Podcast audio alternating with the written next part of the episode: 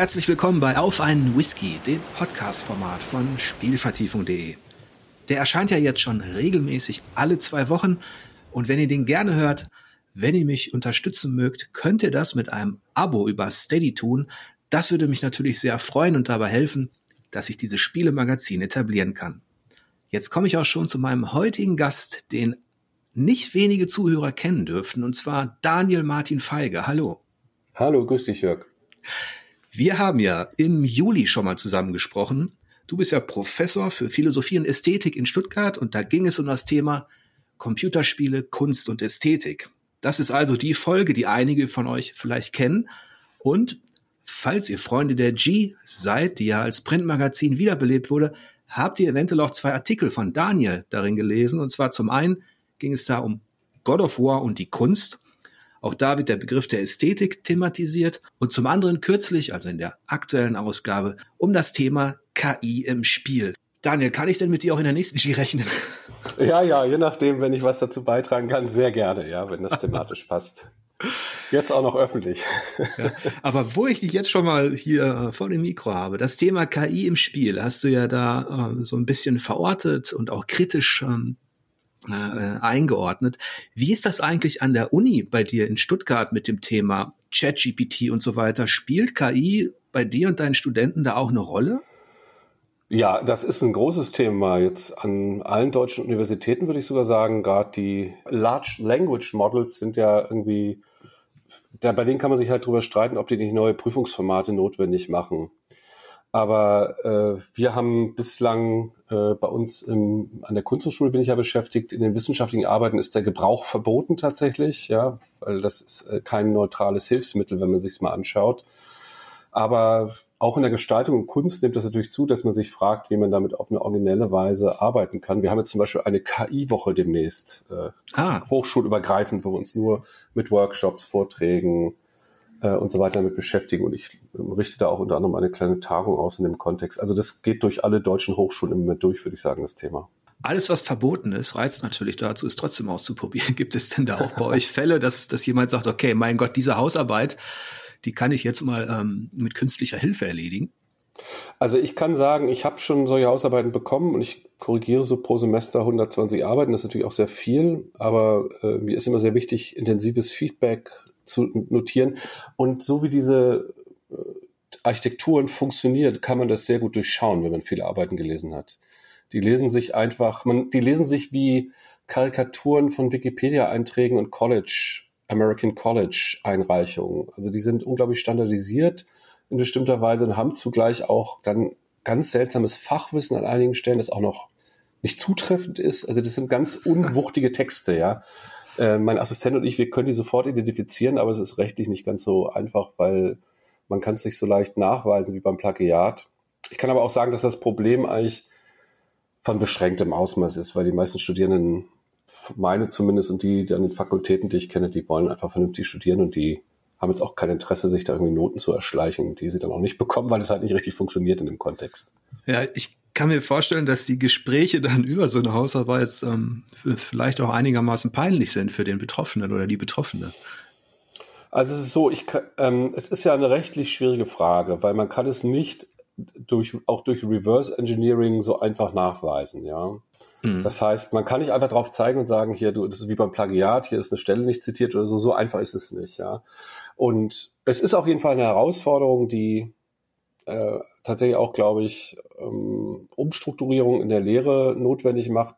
Aber vielleicht ein Satz dazu noch. Ich, ich halte die, äh, die Diskussionen, die diese Technologien für neutrale Hilfsmittel halten, einfach für hochgradig problematisch. Ja, die kommen von Tech-Unternehmen, die die jetzt breit gestreut haben. OpenAI hat ja die sowohl das Bildgenerierungsprogramm Dolly wie auch ähm, äh, ChatGPT hat das äh, einfach sozusagen geöffnet, dass alle äh, das jetzt nutzen können und die äh, deutsche Künstlerin Hito Steil hat davon gesprochen, dass es ein Onboarding sei durch die mhm. Tech-Unternehmen. Ich finde das richtig. Man gewöhnt sich, die Technologien werden, bevor man sich darüber unterhalten kann, ob man die überhaupt will und wo, wozu die da sind, werden die gestreut und irgendwie in der Praxis verbreitet.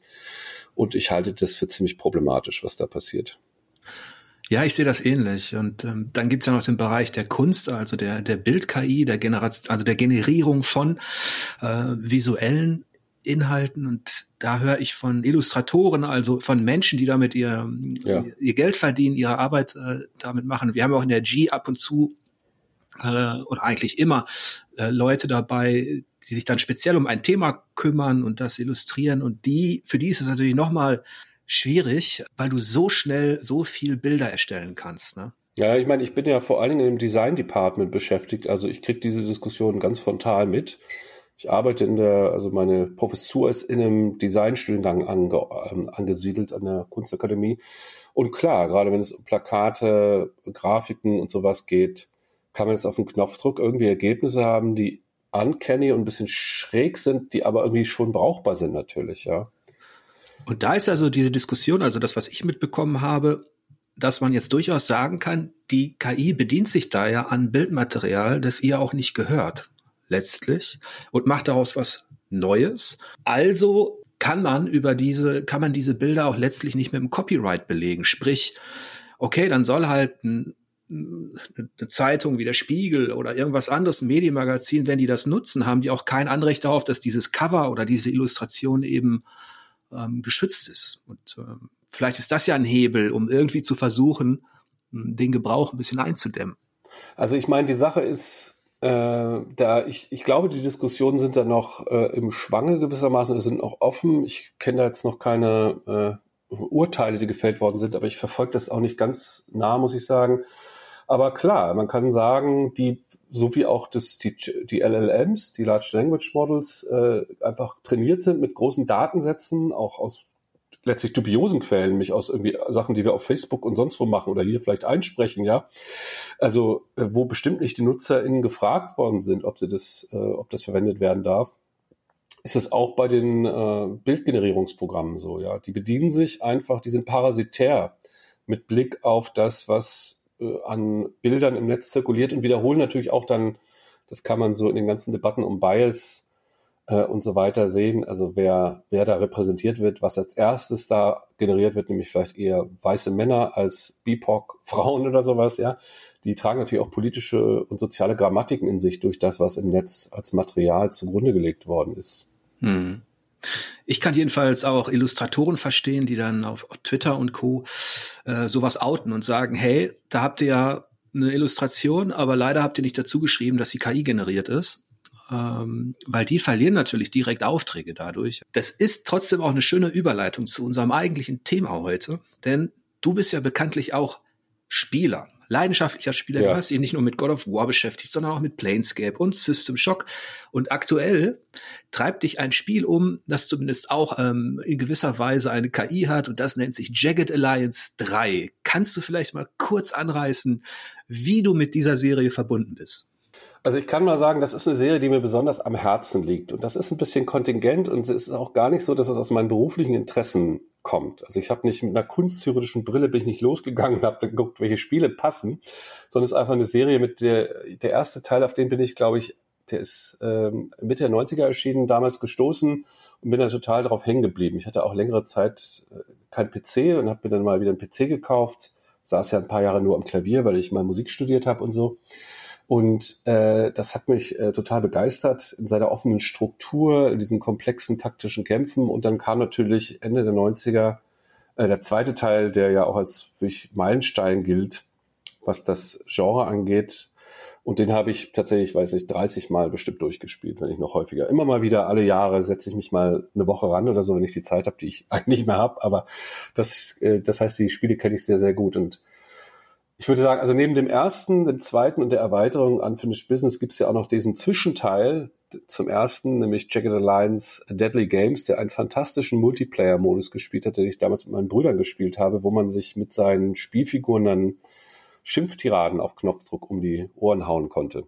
Das heißt, die, die Söldner hatten jeweils so vier Sprüche und man konnte da richtige Dialoge, wenn man wussten, was die sagen konnte, konnte man so richtig filmische Dialoge inszenieren im Multiplayer-Spiel. Das ist schon ein das ist schon ein außergewöhnlich spaßiges Spiel gewesen. Ja, und die Reihe hat eine ebenso turbulente wie interessante Geschichte hinter sich. Die stammt ja von Certec, die, mit denen ich mich in letzter Zeit viel beschäftigt habe. Das sind ja die Macher von Wizardry. Und schon in Wizardry hat man ja letztlich eine Söldnergruppe in den Dungeon geschickt. Ähm, aber die Reihe, die so erfolgreich startete, die auch zu den Archetypen der Rollenspiele zählt und so ein bisschen in Konkurrenz stand mit Ultima, die hat sich nicht so wirklich erfolgreich entwickelt. Und in der Phase, als es schon so ein bisschen bergab ging, kam dann ähm, die Idee, Jagged Alliance zu entwickeln und zu produzieren. Ich glaube, Certec hatte dann auch schon zwei Studios, also das waren schon getrennte äh, Development-Bereiche. Und der erste Teil war schon erfolgreich. Der zweite, wie du zu Recht gesagt hast, gilt als Meilenstein. Der war noch viel, viel besser und das Turbulente begann dann auch danach. Ähm, Certec musste schließen, äh, die Rechte gingen hin und her und das war eine recht wilde Zeit. Dann sollte die Reihe wiederbelebt werden. Und ich weiß gar nicht, wie viele Studios beauftragt waren. Ja, ja. Letztlich. Also das war, ich muss dazu sagen, ich bin ja auch was Wizardry angeht, ich bin ein sehr großer Wizardry-Fan, ja, kann ich sagen. Den siebten habe ich durchgespielt, den sechsten und den achten mehrmals, der ja dann schon so ein bisschen spät erschienen ist, technisch ja. überholt war, aber den habe ich sehr gemocht, kann ich sagen, ja. Ich weiß nicht, hm. Brenda Garno war da, glaube ich, damals massiv dran beteiligt. Und die Reihe, ja, Alan Curry, den sie jetzt auch für den dritten Teil wieder reingeholt haben, ist ja der geistige Vater eigentlich von Jagged Lines. Ich glaube, MadLab hieß, hieß das zunächst das Studio, unter dem er das, mit dem er das mhm. gemacht hat. Und dann, nachdem der zweite Teil kam, ging Certec pleite und dann gab's, war das glaube ich bei Strategy First, dann gab's einige russische Entwicklerstudios. Aus dem einen ist, glaube ich, ehemaliges angedachten Jack Lions ist dann The Jack Edge geworden, Hired Guns, ein nicht überhaupt nicht gutes Spiel. Und irgendwann ist es dann äh, in Deutschland gelandet und dann ist ja das Remake äh, mit einem Echtzeit-Taktik-Pausensystem ähm, Back in Action entstanden. Mhm. Also ich glaube, die Spiele, die ich so auf dem Schirm hatte, die dann in der Reihe entstanden sind, war Back in Action, äh, der, äh, von, dann von dem dänischen Studio Full Control gab es dieses Flashback und Rage. Die drei habe ich auch tatsächlich ja. gespielt noch. Siehste, und da hast du mir was voraus, denn ich habe die Reihe ab dem zweiten Teil auch gar nicht mehr so beobachtet. Du hast nicht so viel verpasst, kann ich mal sagen. okay. Und äh, schließlich landete ja der Entwicklungsauftrag bei Hemimont Games in Bulgarien. Die haben recht erfolgreich Tropico designt, das zwar auf den ersten Blick was ganz anderes ist, nämlich Aufbaustrategie, aber auf den zweiten, wie wir nachher noch rausfinden werden, gibt es da doch ein paar Ähnlichkeiten, vor allem den ironischen Blick auf das Szenario. Und ja, das ist also so ein bisschen die Ausgangslage. Du hast im Grunde schon immer gerne Jagged Alliance gespielt. Und jetzt ist der dritte Teil erschienen. Ich glaube, das war im Juli, mhm. kurz vor meiner Sommerpause. Da hatte ich auch nicht so viel Zeit. Aber mittlerweile, ich weiß, dass du es schon zweimal durchgespielt hast, glaube ich, ne? Also ein 1,95 Mal. Ich habe es einmal durchgespielt und jetzt bin ich fast nochmal durch im zweiten Durchlauf. Siehst du, und dann wechseln wir doch mal die, die, die, Lager. Diesmal bist du nämlich der Experte für dieses Spiel. Ich habe es auch gezockt. Ich habe eine Kurzkritik geschrieben innerhalb der Breitseite und da bespreche ich Spiele ja, in die ich eine bis drei oder vier Stunden investiert habe. In diesem Fall wurden es immerhin zehn Stunden, aber das würde noch nicht reichen für eine klassische Rezension, für die ich vermutlich auch keine Zeit finde. Und umso schöner, dass ich mit dir einfach über all das sprechen kann, was ich noch nicht weiß. oh ja, also es ist natürlich, das Interessante ist vielleicht noch als Kontext, ja, ich meine, die ganzen äh, äh, intensiveren Spieler werden das alles wissen, die Zuhörer, Zuhörerinnen. Das ist natürlich damals der erste Teil auch so ein bisschen als äh, parallel zu XCOM erschienen oder in dem Umfeld und ist da auch so ein bisschen untergegangen, kann man sagen. Es gibt, glaube ich, einige SpielerInnen, die XCOM lieber mögen. Aber was, worauf ich hinaus will, das ist eigentlich eine Mischung aus einem Taktik, äh, Rundenstrategiespiel mit strategischen Elementen, wo man größere Planung vornehmen muss, mit einem Wirtschaftssystem und stark Rollenspielelementen auch noch, weil man spielt so eine Horde von Söldnern, die ein, ein Land befreien müssen, äh, und die dann Charakterwerte haben, die sie steigern können. Was aber der Unterschied zu XCOM ist und auch äh, den anderen Spielen in dem Umfeld in weiten Teilen ist die, die unglaublich massive, starke Ausarbeitung dieser Spielfiguren. Das ist das, was mich an dieser Reihe immer gereizt hat. Man hat diese Söldner, mit denen man da das Land befreien muss, und diese haben Unmengen von Text haben sie mit denen, mit jeder dieser Figuren aufgenommen. Das heißt, es sind tatsächlich Persönlichkeiten, mit denen man da äh, spielt und die meisten von denen sind ziemlich schräg unternehmen. Und äh, auch im neuen Teil gibt es da sehr witzige Interaktionen zwischen diesen Spielfiguren. Und das ist das, was es dann doch auch unterscheidet von anderen äh, Squad-basierten äh, Rundentaktikspielen meines Erachtens. Ja, es hat mich auch auf mehreren Ebenen tatsächlich überrascht, äh, dass da auf positive Art die, diese gefühlte Freiheit der 90er und der Anspruch der 90er so ein bisschen zurückkam. Denn ich sag mal, im Gegensatz zu XCOM, dass er jetzt auch keine recht leicht verdauliche Taktik ist. Da musst du auch schon planen und dann musst du in Deckung gehen und du musst auch dein, deine Trupps managen und on top hast du auch noch die Entwicklung der Basis und so weiter. Aber ja. ich würde sagen, dass dieses Jagged Alliance 3 da noch mal einen draufsetzt. Das habe ich schon gemerkt, als ich nämlich das zweite Mal anfangen musste nach etwa vier, fünf Stunden Spielzeit erst, weil ich zu wenig Geld hatte und alle verletzt waren. Ähm, und ja. ich komplett unterschätzt hatte, dass das ja auf der strategischen Ebene auch noch diesen Management-Teil hat, wo du die Gehälter der Söldner im Blick haben musst. Ne? Ja, ich muss sagen, das ist eigentlich in den ersten beiden Teilen noch ein bisschen härter. Hier ist das schon so, dass man mit Einschränkungen eigentlich ganz gut Geld verdient, aber klar. Und das vor allen Dingen, wenn man das mit den äh, Phyrexis Reboots vergleicht, ja, die ich auch nett fand, weil ich, weil das Genre der Rundentaktik ja so ein bisschen brach lag und meine Wahrnehmung war, dass äh, unter anderem diese Reboots von den XCOM-Teilen das auch so ein bisschen reanimiert haben. Aber wenn man sich das alte XCOM anschaut, ist natürlich auch eine ganz andere äh, mhm. Schwierigkeitsstufe. Ich habe auch die ersten, glaube ich, ich habe die alle durchgespielt, selbst diese verrückten Ableger mit so einem Weltraum-Shooter, aber vor allen Dingen die ersten beiden, UFO Enemy Unknown und Terror from the Deep, sind auch echt nicht ohne. Da kann man sich nach 20 Stunden so verskillt haben im, in den Forschungsbäumen, dass man ja kein Land mehr sieht gegen Psionie beherrsch, Psionik beherrschende Aliens.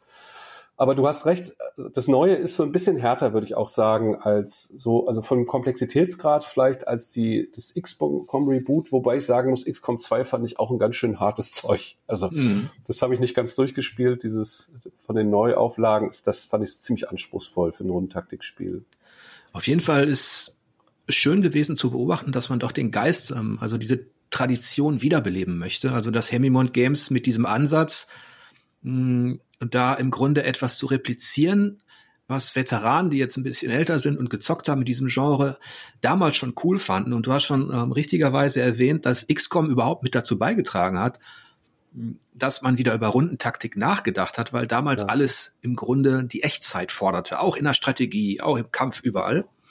Und von daher war das ein eine, eine schöne Sache. Und jetzt Jagged Alliance 3, wie gesagt, ich habe es äh, gestartet und war schon positiv überrascht darüber, dass die ja auch versuchen, das Internet der Zeit, also das spielt im Jahr 2001, es geht um einen um den Kampf in einem fiktiven westafrikanischen Staat. Der Präsident wurde entführt und die Söldner werden angeheuert, um ihn zu finden und da für Ordnung zu sorgen. Was ich positiv fand, war, dass schon im Einstieg, ohne dass man so darauf hingewiesen wird, alles davon ausgeht, dass du weißt, wie damals das Internet aussah im Browser mhm. und was du da so alles machen kannst. Und es ist nicht nur Fassade, sondern du kannst ja da interaktiv tätig werden und auch so einen Psychotest machen. Ne? Ja, den gab es schon im zweiten. Also im ersten Teil hat, konnte man halt aus diesem bei der ähm, International bei dieser internationalen Söldnervereinigung die Söldner äh, ordern und für sich kämpfen lassen. Und ab dem zweiten konnte man ein alter Ego erstellen, also einen eigenen Söldner. Und dieser Psychotest, den haben sie jetzt natürlich auch im dritten wieder, mit dem man dann die eigene Spielfigur, den eigenen Söldner, die eigene Söldnerin erstellt. Wobei jetzt im dritten die Option, anders als im zweiten, ist, dass man auch diese, so eine Art von Fragen mehr oder weniger witzig, ehrlich gesagt, äh, überspringen kann und dann die Werte verteilen kann direkt, also die Charakterwerte verteilen.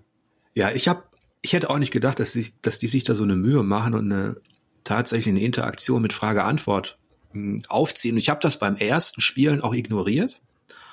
Äh, das war aus finanzieller Sicht ein Fehler, denn falls da draußen Leute sind, die, die damit starten wollen mit Jagged Alliance 3, der große Vorteil dieses Psychotest-Söldners ist, dass er nichts kostet. Genau. Das heißt, man muss ihn nicht bezahlen. Und das hat mir doch beim zweiten Durchlauf geholfen. Ja, ja. Nee, die ersten Stunden sind, das war auch in anderen Teilen so, sind äh, schon echt hart. Da kann man auch mal pleite gehen. Und ich kann sagen, der dritte hat jetzt ein Feature, das ich nicht so toll finde. Es gibt ja im ersten Teil musste man so Bäume, äh, die nach einem Atomtest auf einem äh, Südseeeiland irgendwie seltsame Früchte trugen, die dann Heilwirkung haben, ernten und damit Geld verdienen täglich. Im zweiten waren es Minen mit Gold und jetzt sind es Diamantenminen. Eine Neuerung ist, dass manchmal Kuriere über die Karte flitzen, die man angreifen kann und dadurch sein Konto aufbessern kann.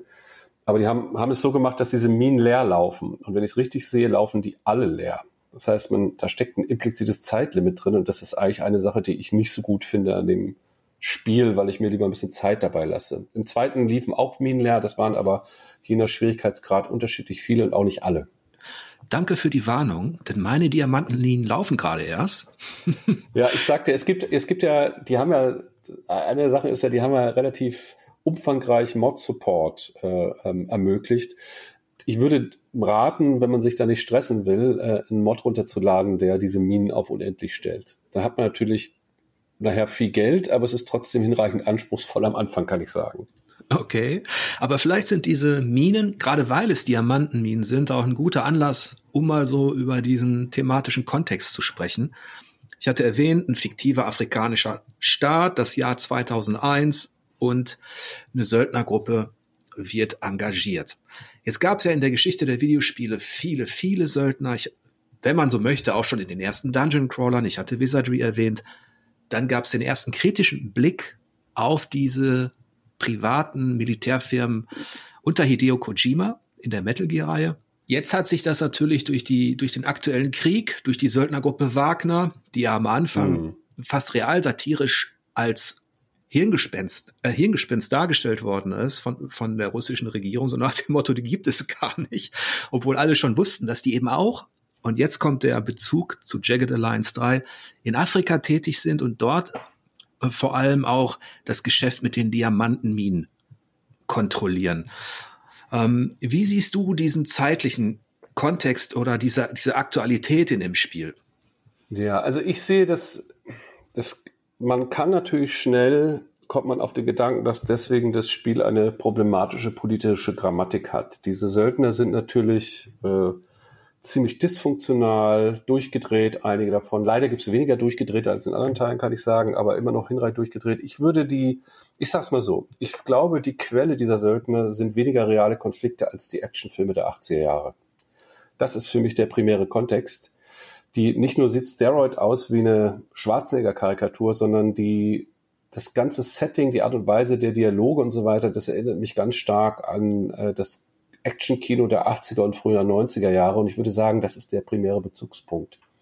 Das verortet sich nicht in einem realen politischen Geschehen, sondern ist gewissermaßen ein intermedialer Bezug auf äh, Genrekonventionen und Darstellungskonventionen aus dem Film ich finde, das greift es massiv auf und das hat auch kaum, haben auch kaum andere Spiele gemacht, diese, dieses Genre und diese Zeit da so aufzugreifen. Ja, das sagt Hemimont Games ja auch im Einstieg, dass sie im Grunde eine Parodie klassischer Actionfilme ähm, anbieten möchten. Wie du schon sagst, Schwarzenegger wird persifliert. Es gibt ja auch Fotos mit dem Terminator und sowas alles. Und das ist, denke ich, äh, auch verständlich. Darauf habe ich mich auch so ein bisschen eingelassen. Aber bei mir war es dann so, dass sie es aus meiner Sicht nicht so richtig hinbekommen. Einerseits diese satirische Nachahmung, andererseits eben doch diese pseudorealistische Spielwelt, die ja nicht so überzeichnet, so extrem, sondern in der mhm. du eben wirklich auch äh, aktuelle Probleme werden ja dargestellt, also Familien werden auseinandergerissen, es gibt Opfer, es gibt Hinrichtungen und ähm, dann gibt's Leute, die sagen, mein Sohn ist radikalisiert, jetzt deswegen ist er hier ja. auf der auf der Seite der Legion und eigentlich kann er nichts dafür.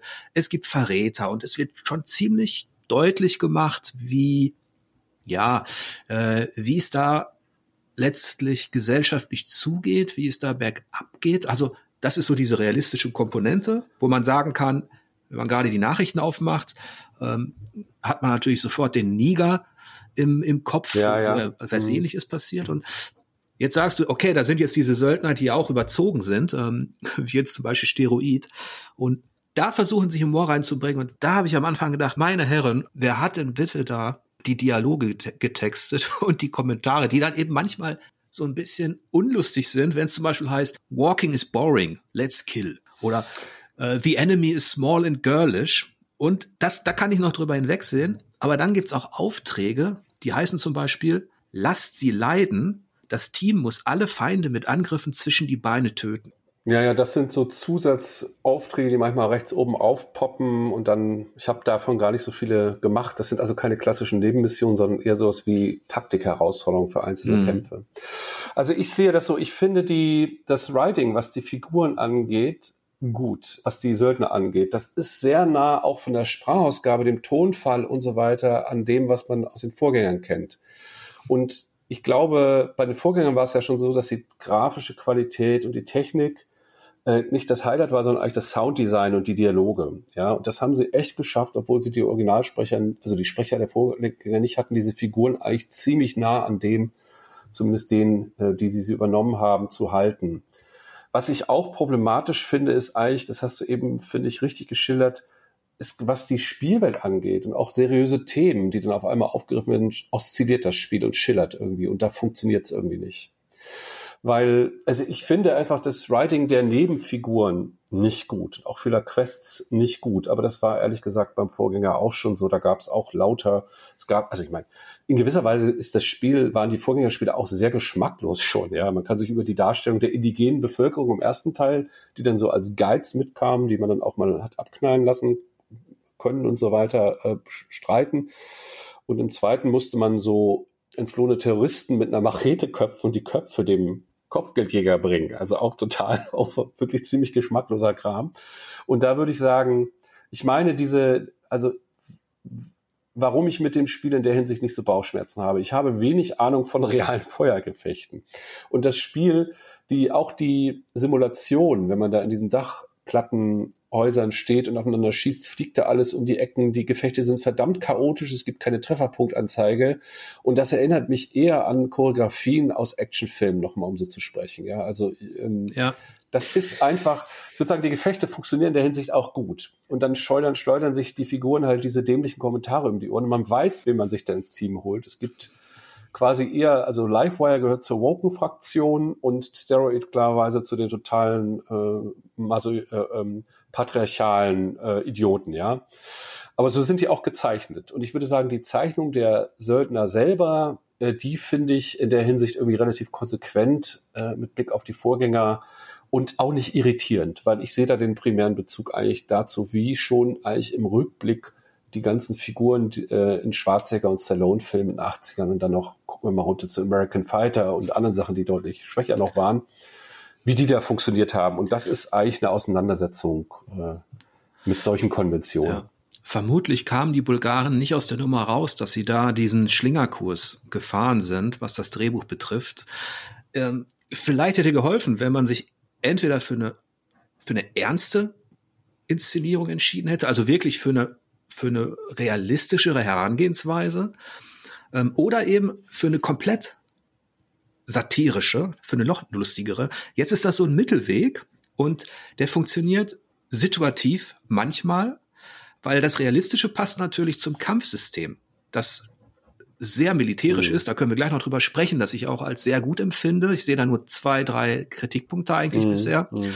Und auf der anderen Seite hast du eben ähm, die Dialoge, die natürlich auch deshalb jetzt auffallen und jetzt viel mehr als vor 30 Jahren. Ich übertreibe jetzt ein bisschen, weil sich natürlich die Gesellschaft und auch die, die Sache von Sprache und Darstellung sensibilisiert hat. Ja.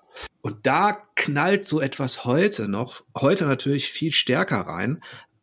Aber trotz dieser atmosphärischen Brüche ähm, habe ich mich ja dabei ertappt, dass es mir auch Spaß gemacht hat, weil, wie du schon angerissen hast, da auch überraschend, also viel Rollenspiel-Flair drin steckt, in dem Persönlichkeiten lebendig werden. Es gibt ja auch einen chinesischen Philosophen, der zum Beispiel in meinem Team ist. Dann gibt es so einen deutschen, ja, richtig. Dann gibt es so einen deutschen Wellness-Freak. Oder auch einfach nur knallharte Profis, die, ich sage jetzt mal, ohne dass sie äh, pubertären Bullshit labern, ihren Job machen. Also es ist nicht so, dass dieses Spiel durchgehend peinlich wäre. Äh, und manchmal zündet dieser Humor auch, aber es ist halt so, dass es ein bisschen brüchig ist. Also ich muss noch mal zwei Sachen sagen. Ich finde äh, Sensibilisierung klar. Aber das Spiel, und ich glaube, wo es dem Studio nicht gelingt, sind gerade diese Figuren aus der Spielwelt selber. Da ist so eine, gibt so eine Granny Gang, die irgendwie so sich versammelt und dann ja. äh, da den Sektor verteidigt. Dann, wie gesagt, der Sohn, der übergelaufen ist und irgendwie jemand, so ein Schatzsucher, der einen Huhn hat, das angeblich Schätze finden kann.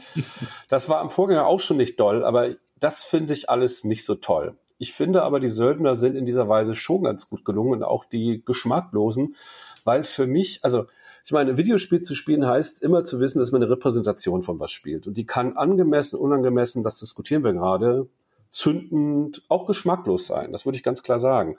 Aber ich finde, das Spiel zeigt so, also deswegen habe ich das eingangs gesagt, macht so deutlich eigentlich seine Bezugspunkte. Und ich wusste gerne, dass Hemimont, dass die Rahmen, Rahmen das am Anfang, jetzt fällt es mir auch ein, aber mir wäre es auch aufgefallen, wenn sie es nicht tun, ja. Ich sehe es eher eine, als eine Auseinandersetzung mit bestimmten kulturellen Stereotypen und Mustern, die ambivalent ist, was ich aber auch in Ordnung finde. Also ich finde eigentlich, äh, sagen wir mal, eine, ich mache einen minimalen Spoiler jetzt, wenn ich das darf, ja, was eine Spielfigur angeht in dem Spiel. Ich glaube, das ist nicht total massiv.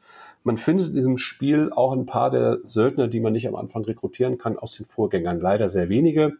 Und dazu gehört zum Beispiel Larry Roachburn. Das ist ein drogensüchtiger, sehr dysfunktionaler Sprengstoffexperte. Der kann das zwar ganz gut, aber äh, das Sprengstoff entschärfen, aber alles andere nicht. In den Vorgängern hat er immer, wenn man ihn anklickt und irgendwo hinschickt, er hat immer vergessen, was er tun sollte. Und dann sagt er immer, was sollte ich nochmal machen? Ja, weil er so verstrahlt ist. Und in dem neuen Teil haben sie ihn, hat er so eine, äh, ich glaube, so ein, äh, irgendwie so ein Helm, irgendwie ein Motorrad oder so ein Helm aus dem Rugby oder so auf und einen Teddybären dabei. Also der ist total durch, ja.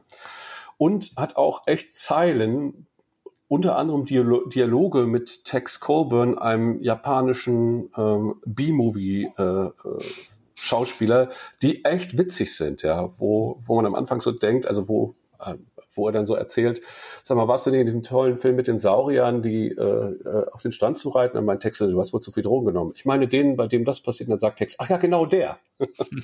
und das ist schon auch witzig, weil die Figuren einfach alle total daneben verstrahlt und durch sind. Und zum Beispiel, ich sehe das, ich habe mal drüber nachgedacht, ich finde man, wenn man sich über diesen äh, äh Larry kaputt lacht, verlacht man nicht irgendwie einen Menschen, der drogenabhängig ist. Man lacht über eine klischierte Darstellung. Verstehst du, was ich meine? Also ich finde, mhm. das Spiel ist in diesem Sinne äh, medial hochgradig reflexiv. Und es gelingt ihm trotzdem nicht, würde ich auch sagen, wie du es beschrieben hast, den Tonfall zu halten. Ich hätte mir aber nicht mehr Realismus gewünscht, dann hätte ich es nicht gerne gespielt. Ich möchte kein Spiel spielen, in dem ich irgendwie, was weiß ich, äh, den, irgendwie Niger-Konflikt oder so sitzen habe. Das finde ich äh, geschmacklos tatsächlich, ja. Aber ähm, ich würde sagen, in bestimmter Weise was zumindest diese Stereotypen Söldnerfiguren angeht, finde ich das äh, durchaus äh, nicht problematisch, weil die einfach ganz klar diese Zitatförmigkeit äh, ausstellen. Was andere Sachen an dem Spiel angeht, sehe ich das auch ein bisschen anders. Ja, ich habe da auch von Beginn an, wenn ich so ein Spiel äh, mir vornehme, es geht um Söldner, es geht um Rundentaktik, es geht in irgendein pseudorealistisches Szenario, da habe ich ohnehin schon mal eine Distanz, weil es ja ein fiktives Spiel ist. Und ich bin auch der Meinung, dass man, dass man sich nicht scheuen sollte, eben auch was den Humor betrifft und auch Ironie betrifft, wirklich auch, ähm, wenn man so möchte, Grenzen auszuloten. Und das ist ja auch gar nicht der Hauptpunkt des Spiels. Ähm, ich finde, sie, ihnen gelingen auch einige Sachen, die ich gar nicht erwartet habe. Und zwar ist es dieses äh, Überraschungsgefühl, dieses Reaktive. Und da vielleicht zwei Beispiele die jetzt für Veteranen vielleicht nichts Besonderes sind. Aber man verhandelt ja aktiv auch mit seinen Söldnern, die da eben auch ihre Persönlichkeit zeigen. Und als ich mit Fidel, der jetzt schon auf drei, ja, ja. Vier, drei, vier Missionen dabei war, mein Sprengstoffexperte und der zwischendurch immer sagte, ähm, Walking is boring, let's kill. Das habe ich gar nicht ein, ernst genommen. Und ja, ich weiß gar nicht, wie viele Abschüsse er hatte. Aber als ich ihn beim vierten Auftrag sogar mehr Geld angeboten habe, hat er gesagt, nee, ich habe keine Lust mehr, mit dir loszuziehen. Mir gefällt deine Taktik nicht, ich kann nichts töten. Ich meine, der ist halt super geisteskrank, ja, muss man sagen. Richtig geisteskrank. Im, Im, Deadly Games war es so, dass wenn er drei Missionen oder zwei Missionen, wenn er eine zu schlechte Kill-Ratio hatte, hat er gekündigt und war weg. Ja, ja. Äh, schon, das haben sie einfach übernommen. Äh, zwei ähnliche Anekdoten. Hitman hat festgestellt, also so eine Karikatur eines Mafia-Killers, also so ein bisschen dicker Bauch mittlerweile, anders als in den ersten zwei Teilen ähm, der reißt auch dann, wenn man da in einem Modell auftaucht, ziemlich unangenehme Sprüche. Also wenn der feststellt, dass das Konto voll ist, verlangt er einfach viel Geld. mehr Geld. Man, sonst geht er weg. Ja. Und Blood Hansen, der so mit Messern umgehen kann, der sagt einfach, äh, jetzt habe ich so wenig Leute hier gerade, es gab so wenig Action, jetzt musst du mir mehr zahlen. Das haben sie wirklich gut gemacht, ja. Nicht nur in die Interaktion und den äh, Spezialfähigkeiten, die diese Figuren haben. Jede, kann man auch nochmal sagen, anders als in den Vorgängern, hat jede der Figuren eine spezielle, eine spezielle singuläre Fähigkeit. Zum Beispiel der ziemlich bedrohliche Killer Reaper. Wenn der jemand aus der Verdeckung erschießt mit einem kritischen Treffer beim ersten Schuss, kriegen alle umliegenden Feinde Panik und laufen weg. Ja. Also jede Figur hat so eine Spezialfähigkeit, die nur sie hat. Und äh, das finde ich auch, das ist auch jetzt noch so. Ich habe das Ding jetzt wirklich, äh, also hohe, was nicht, zweistellige Stundenzahl gespielt, dass ich immer noch Sachen entdecke, die neu sind. Dass auf einmal Dialoge anfangen, dass auf einmal die Söldner total kohärente mit Blick auf ihre Figuren, ihr Writing, äh, Verhaltensweisen an den Tag legen, mit denen ich aber nicht gerechnet habe, ja. Ja, das ist eine schöne Konsequenz, die ich in so manchem ausgewachsenen Rollenspiel auch öfter mal vermisse. Da gehört es ja in diesem Bereich der sogenannten Party-Interaktion, also wie reagieren die Leute, wenn sie äh, Handlungen begehen, die den anderen nicht gefallen, wann kollidieren da die Moralvorstellungen und so weiter. Jetzt hat man hier gar keine, weil die ohnehin fast alle Psychopathen sind oder eben Killer. Ja, aber wenn ich unterbrechen darf, nur ganz kurz, die Psychopathenquote war in den ersten Teilen noch viel höher. Da gab es halt so Leute wie Skitz, den war zu einer Bombe, nee, Skitz, der irgendwie ein Kannibale ist, ja, und dann immer so im Multiplayer sagen konnte, ja, ich würde, also zitierte dann Hannibal Lecter, ich genoss seine Leber mit einem guten Chianti.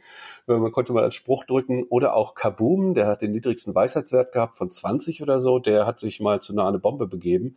Da ist der Rooster schon bereinigt. Die, es gibt tatsächlich nicht mehr so viel Spinner wie vor. Und das ist ein bisschen schade, weil ich habe auch diese Vorgänger manchmal nur mit diesen völlig durchgeknallten und dysfunktionalen Söldnern durchgespielt das war eine besondere Herausforderung, besonders schwierig, aber besonders witzig auch, weil halt da immer alles schief ging, ja.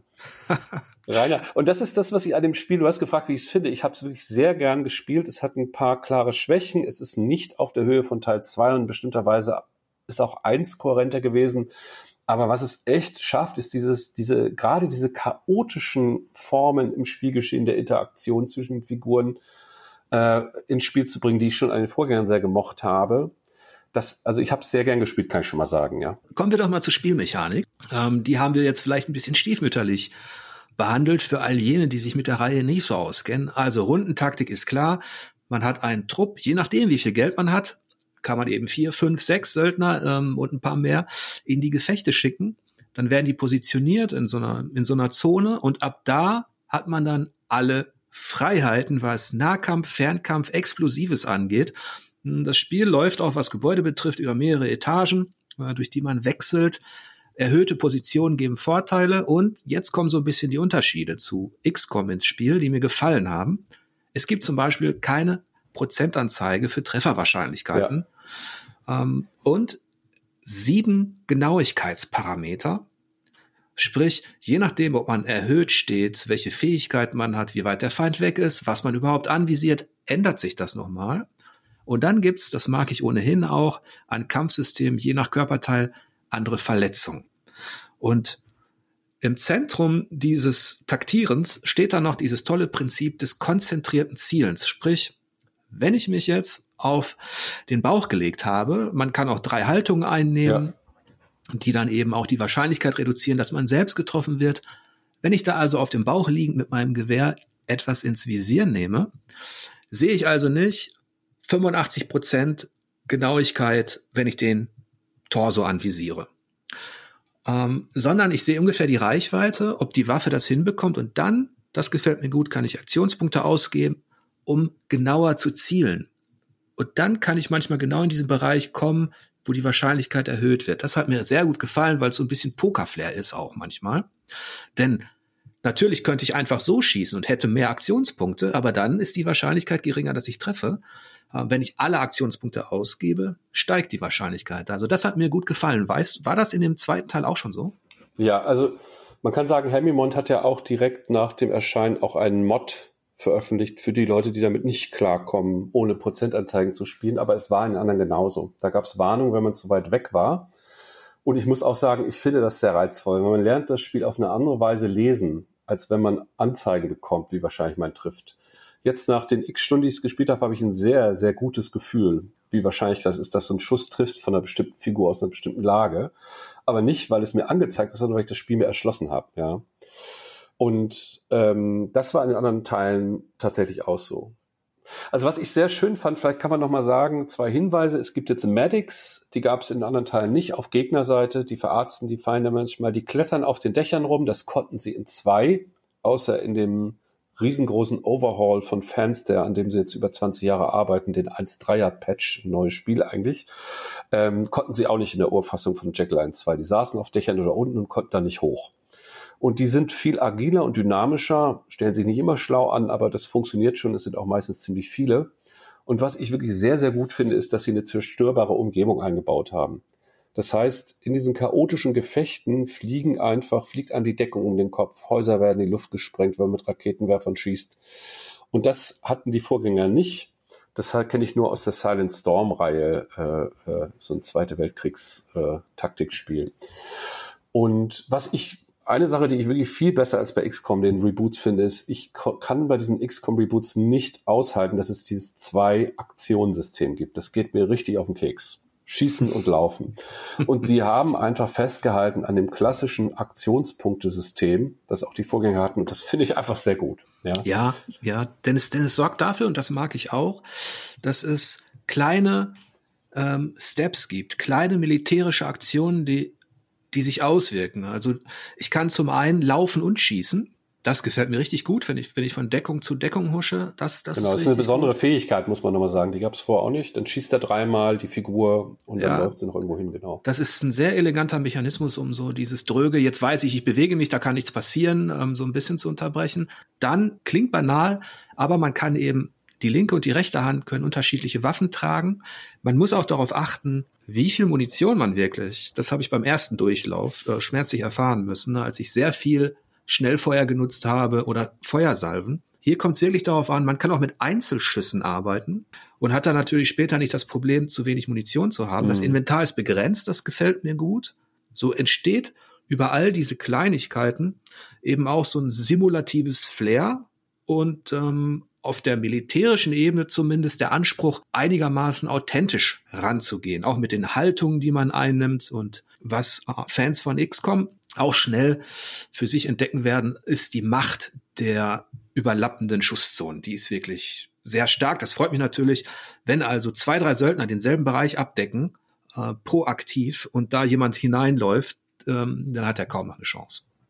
Genau, sie haben jetzt auch nämlich so einen Overwatch-Modus hinzugefügt. Früher gab es einfach nur Unterbrechung, wenn du genügend Aktionspunkte hattest und dann ein Gegner dir vor die Flinte lief und du ein hoch genug, also ein Level hattest, der hoch genug war, konntest du schießen. Und jetzt kannst du halt deine Figuren auch hinlegen oder irgendwas mit denen machen und sagen, die, sie anweisen, dass sie einfach auf Feinde warten sollen. Und sie haben tatsächlich für jede der Söldnerfiguren einen einzelnen Spruch dafür auch noch gestaltet, ja. Ja. Muss man sich auch mal was Zunge zergehen lassen. Also jetzt im letzten Patch kann ich sagen, es gibt schon ersten Patch, haben sie sehr stark, sind diese schweren MGs. Da kannst du manchmal als einzelner Söldner eine halbe Karte leer räumen, wenn du die hast. Das haben sie jetzt ein bisschen entschärft. Das ist auch so ein bisschen unwuchtig gewesen.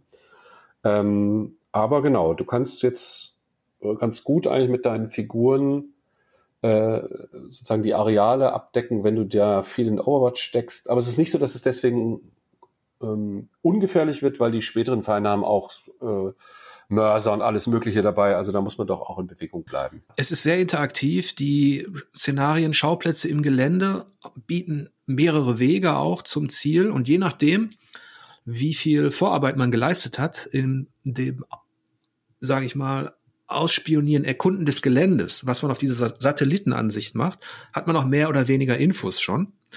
Ähm, jetzt hast du den Patch erwähnt und es gibt paar Sachen an der Spielmechanik, die ich unterm Strich, gerade was mittlere und weite Distanzen mit Feuerwaffen angeht und auch das Explosive, finde ich sie sehr gut. Auf der Ebene äh, der äh, Kommandooperation, der Stealth-Taktik, hat das Ding allerdings einige kleine Ärgernisse. Ich habe mich mittlerweile damit arrangiert, wie Hemimont das von mir erwartet. Ähm, aber was mich da zum Beispiel gestört hat, ist, wenn man mit hier Steroid, ne, unserem durchgeknallten mhm. Psychopathen, der hat ja vor allem im Nahkampf, ist ja ein Muskelprotz und so weiter, diesen Steroidhammer. Und da steht er am, im Obergeschoss eines Gebäudes und von unten kommt jemand nach dem Alarm die Treppe hoch und dann benutze ich den Steroidhammer von ihm und der haut, der funktioniert auch alles und er trifft ihn auch und der fällt halt nicht mal die Leiter runter und bleibt dann da einfach, also der macht einfach so plöpp und bleibt da liegen. Mhm. Ähm, das ist so eine Kleinigkeit, da hätte ich mir ein bisschen mehr ähm, glaubwürdige Interaktion im Gelände gewünscht. Also, dass die wirklich runterkrachen und dann auch, weiß ich nicht, äh, tot sind oder sowas. Das können sie, auch wenn man den Boden unter ihren Füßen wegschießt, knallen sie runter und kriegen Schaden. Ah, okay. Das geht, ja. das geht alles.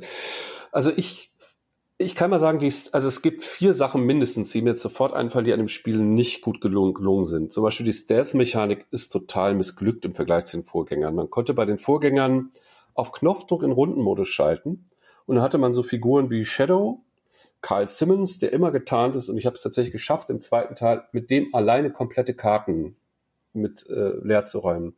Es gibt zwar jetzt einen Mod dafür, aber das kannst du hier nicht. Das ist so nee. hakelig, das Ausschaltensystem. Du hast zwar Dr. Q, der so einen super harten Nahkampfangriff hat oder Blatt, der Messer werfen kann.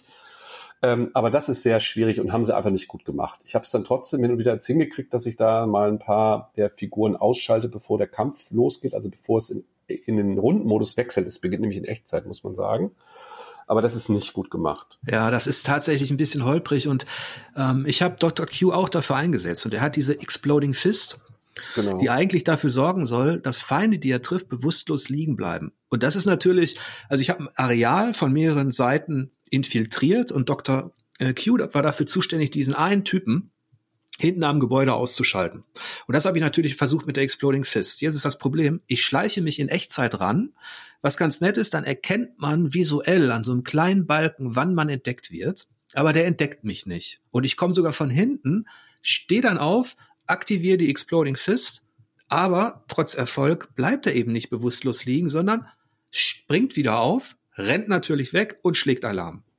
Ja, das ist mir nicht immer passiert. Ich hatte, habe den ersten Durchgang auch, hatte ich auch Q, der hat es tatsächlich doch, das hat irgendwie funktioniert. Vielleicht war das ein Bug, weiß ich nicht genau. Ja, ich glaube auch, das ist, und das führt zu so einer zu so einem Trial-and-Error-Frust, weil wenn ich es schaffe, in den Rücken eines Gegners zu kommen, nicht entdeckt werde und dann den Spezialschlag Exploding Fist mache, dann muss der auch dafür ja, sorgen, ja. dass der bewusstlos liegen bleibt. Ne? Sonst ist das keine Eleganz mehr. Ne? Also man muss eigentlich, um sinnvoll mit Stealth zu operieren in den Jagged Alliance Teilen, muss man manuell zwischen Runden und Echtzeitmodus umstellen können. Das kann das Spiel defaultmäßig nicht. Und deswegen ist dieses äh, Stealth, Auskundschaften und so weiter, das man im zweiten eigentlich ganz gut machen konnte in Teilen, vor allen Dingen nach dem 1.13er Update. Das geht nicht mehr so gut. Ich, ich möchte nochmal, wenn ich darf, nochmal drei ganz andere kritische Punkte nennen. Was mich echt stört, ist, es gibt keine Atemanzeige mehr. Die anderen Teile hatten, hatte man Atem. Da konnte man dann auch im Wasser ertrinken im ersten, wenn man zu wenig Atem hatte und so. Und hier haben sie nur, wenn man zu lange Überlandreisen macht oder zu viel Schaden bekommen hat, hat die Figur irgendwann so ein Erschöpfzeichen neben sich und muss ein bisschen im Sektor mal alleine bleiben. Das finde ich schade.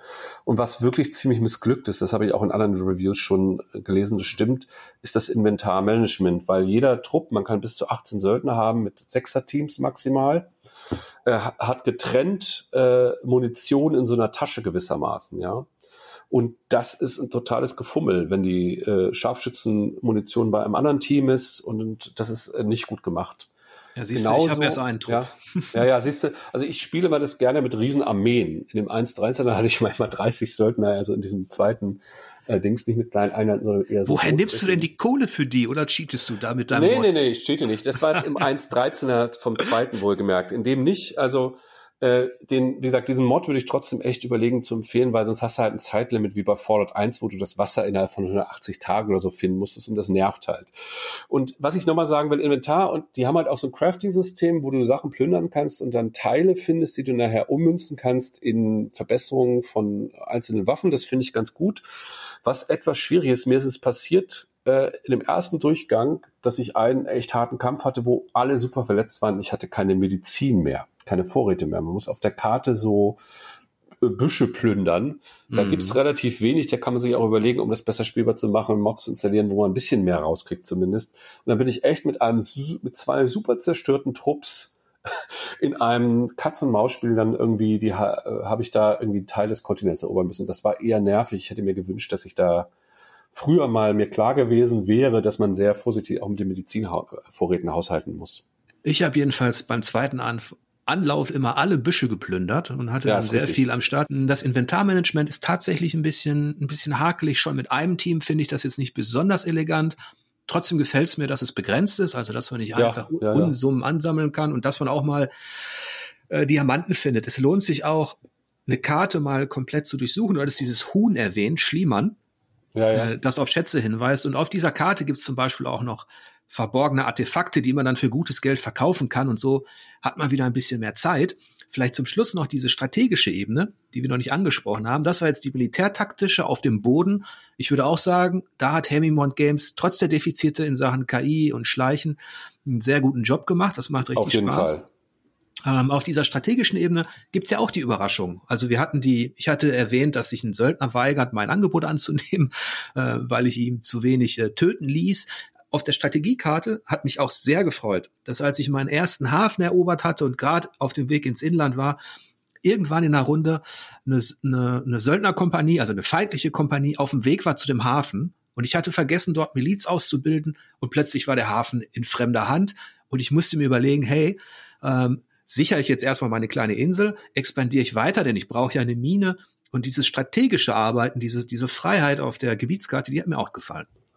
Genau, und das ist auch so, also ich, am Ende muss man schon mit mehr als einem Trupp hantieren, weil die Feinde werden gewissermaßen gespawnt aus so Wachpostensektoren, mm. die man auch erobern kann, damit stilllegen kann. Ähm, das ist, im zweiten fand ich es noch ein bisschen komplexer. Man kann halt auch diese bis zu acht Milizen hier trainieren, die reichen aber nicht für viele Situationen im Spiel. Und wenn man das Spiel durch hat, weiß man auch, warum das so sein soll. Es gibt so ein paar Ereignisse im weiteren Verlauf, die nochmal die Karten neu mischen. Ich ähm, das macht aber, ist gut gelöst, würde ich sagen. Man kann daher auch die Gefechte mitunter mal im Autokampf auflösen, dann kriegen die Söldner ein bisschen Schaden. Die Ergebnisse sind ziemlich zufällig, ob dann viel Munition liegen bleibt, äh, aber man muss nicht alle Gefechte selber spielen. Und äh, eine Sache noch trotzdem, die oft ohne zu spoilern, die ich sagen möchte, es gibt im Verlauf der Handlung so, gerade wenn man Serienkenner ist, ein paar wunderbar schöne Twists, was auch so SöldnerInnen aus den Vorgängern angibt, die dann irgendwie nochmal auftauchen. Ja, das ist sehr schön gemacht.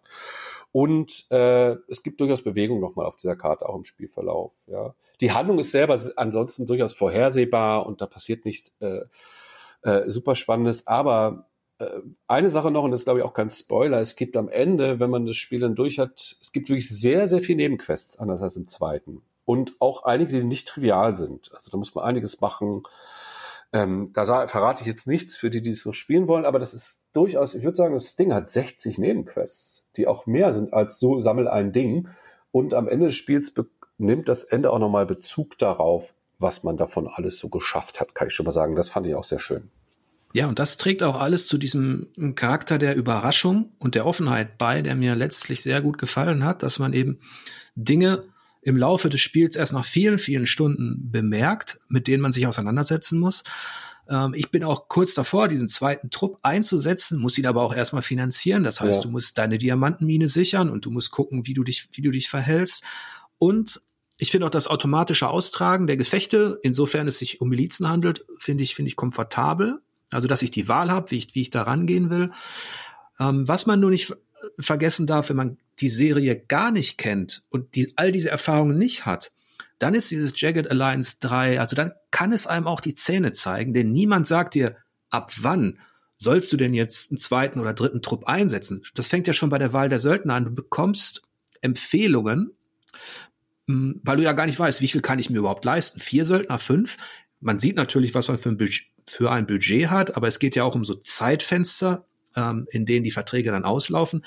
Also das finde ich auch gut, dass man hier nicht wie ja, wie ein Kind an die Hand genommen wird, sondern ja. dass man sich da schon ein bisschen reinfuchsen muss. Ich kann sagen, also was mich damals am allerersten Teil, den hatte ich von einem Bekannten geliehen bekommen, tatsächlich von so einer Heft-CD irgendwie begeistert hat, ist, dass man einfach ganz viel selber rausfinden muss. Ich weiß, du bist ja auch ein Riesenfan der Dark Souls-Reihe, ja. Ich habe die jetzt nach vielen Jahren mal nachgeholt und dann hat es bei mir dann irgendwann total geklickt und habe die jetzt, glaube ich, bis auf den dritten, da habe ich kurz vor Schluss alle mal durchgespielt. An denen mag ich auch, dass die einem nicht zu viel erklären und zu viel an die Hand nehmen. Und ehrlich gesagt, wenn man dann diese Grammatiken und Spielmechaniken im Blut hat, sind sie auch gar nicht mehr unfair oder schwierig. Man hat halt, man spielt die halt anders. Und ich würde sagen, an Jack Lance Drei, das haben sie hinbekommen. Es ist ein Spiel, das einem nicht an die Hand nimmt, das einem nicht alles total einfach macht. Man kann auch echt scheitern. Und wenn man aber sowas mag, ist das reizvoll, ja. Also da ist es auch seinen Vorgängern treu geblieben. Ich würde sagen, es ist trotzdem ein bisschen einfacher als Teil 2, immer noch, ja. Ja, siehst du, da war der für mich zu weit zurück, als dass ich da jetzt diesen direkten Vergleich hätte ziehen können. Von daher vielen Dank, dass du das gemacht hast und ähm, dass du auch aus der Veteranenperspektive äh, da eine Einschätzung gegeben hast. Ja, sehr gerne. Würdest du denn unterm Strich ähm, sagen, dass es für dich ein sehr gutes äh, Rundentaktikspiel ist, das vor XCOM liegt in deiner Wertschätzung? Also es ist bei mir, meine, das ist ja, Neutralität ist ja immer sowieso schwierig in dem Punkt, weil es natürlich auch darum geht, wie man Sachen sozusagen kontextualisiert. Aber ich finde diese, diese, die Spiele der Reihe 1, 2 und den hier noch stärker als die XCOM-Teile. Und ich würde sagen, die XCOM-Reboots sind viel polished in bestimmten Hinsichten und zugänglicher, mhm. aber ich finde Jack Alliance 3 ist ein Spiel, mit dem ich mehr Spaß habe als, also Jack XCOM 1 habe ich, glaube ich, dreimal durchgespielt, das Reboot, und den zweiten zweimal bis kurz vor Schluss, den ich auch für das Best, den besten Teil der Reboots halte. Ähm, ich finde es tatsächlich, ich spiele es lieber, kann ich so würde ich sagen. Es ist, ich würde sagen, als Spiel ist es mindestens so gut, aber ich spiele es einfach auch lieber, weil ich diese Figuren und ihre Interaktionen, wenn so ein Gefecht mal ungewöhnliche Wendungen nimmt und die alle anfangen miteinander da Dialoge zu, anzuzetteln, ist das schon einfach, wirkt das wie ein wie ein 80er Jahre Actionfilm auf Drogen und es ist einfach sehr witzig dann, ja. Diese Situation. Ja, ich habe mich jedenfalls auch gewundert, dass es trotz der atmosphärischen Brüche oder der, hm, sage ich mal, dieser wankelmütigen, des wankelmütigen Drehbuchs, dass ich nicht ganz entscheiden kann, was es ja, eigentlich ja. will, das mal zwischen totalem Ernst und, und, und Tragik und flapsigen bis, bis peinlichen Humor schwankt. Ich hätte nicht gedacht, dass es dann rein spielerisch und eben durch dieses Rollenspiel-Flair dafür sorgen kann, dass ich diese Mischung aus Militärtaktik und strategischer Planung doch länger als drei Stunden spiele. Wie gesagt, es sind schon zehn geworden. Zwar erreicht es für mich jetzt nicht die Anziehungskraft von War Tales. Das ist ein Söldnerabenteuer im, in so einem Fantasy-Mittelalter, das noch auf eine ganz andere Art jetzt für Unterhaltung äh, sorgt. Ich glaube, in das habe ich ähnlich viel Spielzeit mhm. äh, gepumpt wie du jetzt in, in Jagged Alliance 3. Aber trotzdem würde ich unterm Strich auch sagen, dass es mir richtig gut gefällt und dass Hemimont Games da einen guten Job gemacht hat. Ja, sie haben sich auch einen Carry rangeholt am Ende noch und ich finde, man merkt, dass die doch, also das ist kein perfektes Spiel. Der zweite ist perfekter in entscheidenden Hinsichten, aber man merkt, dass die wissen, was sie da, auf welches Erbe sie sozusagen rekurrieren. Und sie haben gerade, was die Vertonung und die Söldnerinteraktionen, auch die Komplexität zumindest der Taktikgefechte angeht, haben sie doch irgendwie einen guten Job gemacht, finde ich auch. Ich denke, wir haben Jagged Alliance 3 jetzt hier ganz gut vorgestellt. Zum Abschluss hätte ich noch zwei Fragen an dich. Die eine Frage. Wie ist denn aktuell dein Verhältnis zu Baldur's Gate 3? Spielst du es schon Aha. oder planst du es? Ja, also ich kann sagen, wenn ich eine Top 10 oder Top 20 Liste aller der liebsten Spiele habe, was ich eigentlich für Unsinn halte, aber ich sage das jetzt mal ungeschützt zum Podcast, die Jagged Alliance Reihe wäre ganz, ganz weit vorne, vielleicht sogar auf eins oder einem der ersten Plätze und die Baldur's Gate Reihe wäre sehr nah dabei. also ich habe die Vorgänger wirklich sehr viel gespielt und ich spiele jetzt, ich mochte auch Divinity Original Sin sehr gerne. Ich spiele Baldur's Gate 3 jetzt seit ungefähr zehn Stunden und äh, ich kann sagen, ich, es hat mich die ersten drei Stunden nicht gepackt und dann leider nach Stunde fünf so, dass ich an dieses Spiel mehr denke, als ich es mir zeitlich gerade erlauben kann. Ich finde es absolut grandios. Ich finde es absolut fantastisch bislang. Ja. Ich bin noch bei weitem nicht äh, durch. Äh, es ist ein Spiel, das die Spieler in sehr ernst nimmt, das ganz nah dran ist an einem Pen-and-Paper-RPG-Erfahrung in bestimmter Weise und ich habe die Bewertung und die Reviews gesehen und ich kann sagen, dieses Spielejahr ist im Moment für mich eins. Es gab dieses tolle Dead Space Remake. Es gibt jetzt ein in meinem Account anzufindendes kostenloses Quake 2 Remaster, das fantastisch mhm. geworden ist. Jagged Alliance 3, meine liebste Reihe wird fortgesetzt. Baldur's Gate 3, eine meiner liebsten Rollenspielreihen. Also es ist ein ganz tolles Spieljahr, kann ich sagen. Anders als viel besser für mich jetzt als die letzten Jahre waren. Und Baldur's Gate 3 ist ein Punkt, der da auch eine Rolle spielt. Ja, also für Nostalgiker und, und ähm, Leute, die vor allem mit den Spielen der 90er ihre, ihre intensivsten Erfahrungen gemacht haben, ist das echt ein tolles Jahr.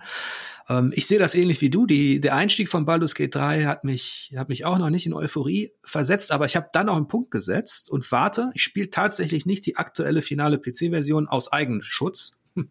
Denn ich mm, hatte eine mhm. Sommerpause und ich wusste, wenn ich jetzt mit der PC-Version anfange, kann ich überhaupt keine Inhalte mehr produzieren. Nee. Das heißt, mhm.